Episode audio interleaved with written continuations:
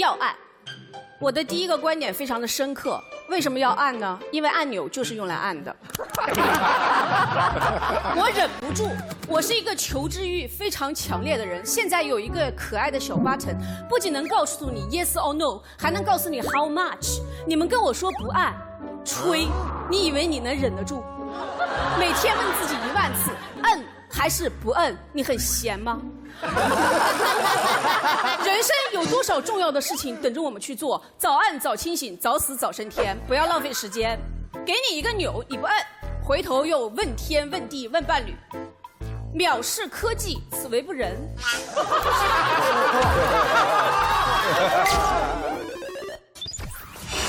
这条规定，践踏亲情，危害国家，此为不忠；影响父母，干扰后代，此为不孝；欺压贫困，伤害儿童，此为不仁；打击英雄，恩将仇报，此为不义。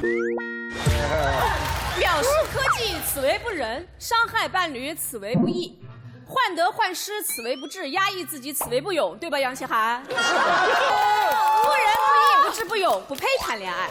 第二，为什么要按这个按钮呢？轻轻一按，很多复杂的问题都可以简单化。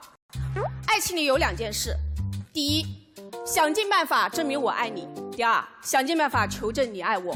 恋爱的过程就是不断证明自己的同时测试对方，同时把别人的妈扔进水里 n 多次，手段原始，方法拙劣，而且还没有效果。好久没有跟大家分享狗血案例了，我们一起来看一看。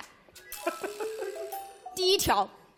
江苏某男子为了示爱训练鹦鹉，教他练肉麻的诗，因为练习量太大，一个月后鹦鹉累死了。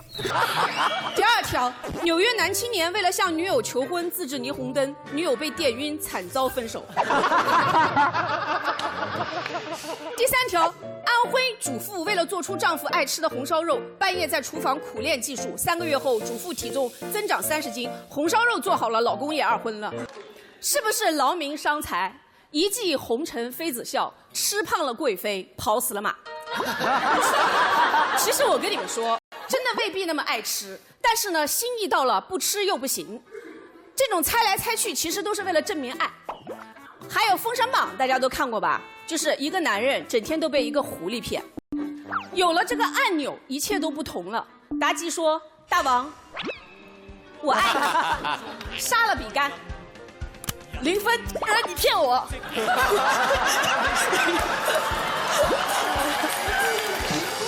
妲己又说：“大王，我真的爱你。”杀了姜子牙，零分，原来你骗我。